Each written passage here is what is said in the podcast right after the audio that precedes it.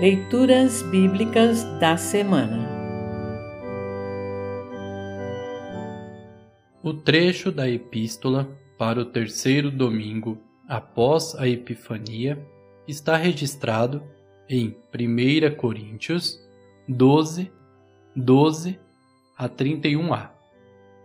Para compreender melhor este trecho, ouça esta breve introdução.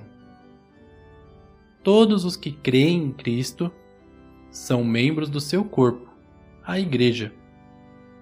Um corpo tem muitas partes diferentes, mas todas dependem umas das outras e todas são igualmente importantes para o bom funcionamento do corpo. Ouça agora 1 Coríntios 12, 12 a 31a. 1 Coríntios 12, 12 a 31a. Título: Um corpo e muitas partes. Cristo é como um corpo, o qual tem muitas partes. E todas as partes, mesmo sendo muitas, formam um só corpo. Assim, também todos nós, judeus e não judeus, escravos e livres, fomos batizados pelo mesmo Espírito para formar um só corpo. E a todos nós foi dado de beber do mesmo Espírito, pois o corpo não é feito de uma só parte, mas de muitas. Se o pé disser, já que não sou mão, não sou do corpo, nem por isso deixa de ser do corpo.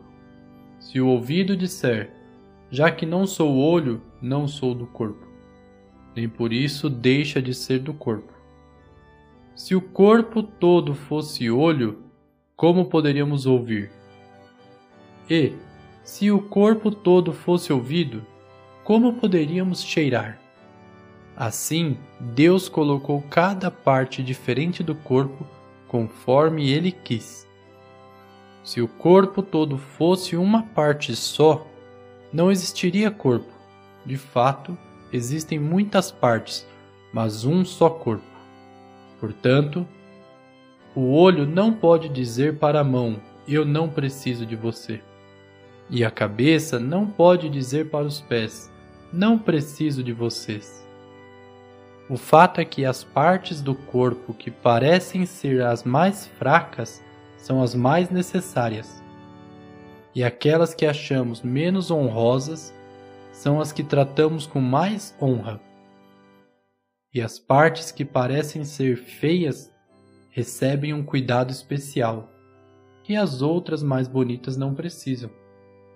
Foi assim que Deus fez o corpo, dando mais honra às partes menos honrosas.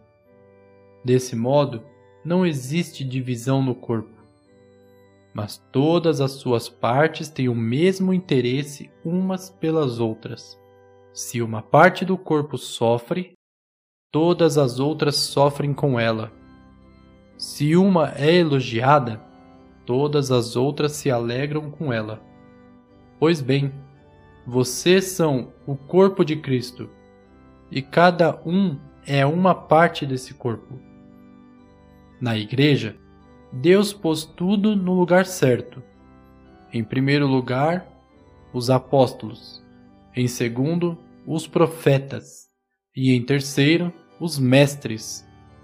Em seguida, pôs os que fazem milagres, depois, os que têm o dom de curar, ou de ajudar, ou de liderar, ou de falar em línguas estranhas nem todos são apóstolos, ou profetas, ou mestres.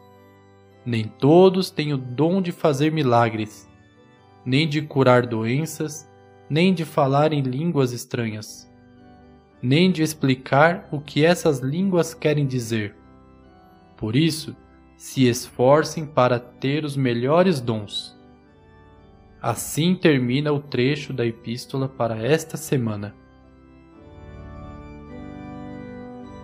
Congregação Evangélica Luterana Redentor Congregar, Crescer e Servir.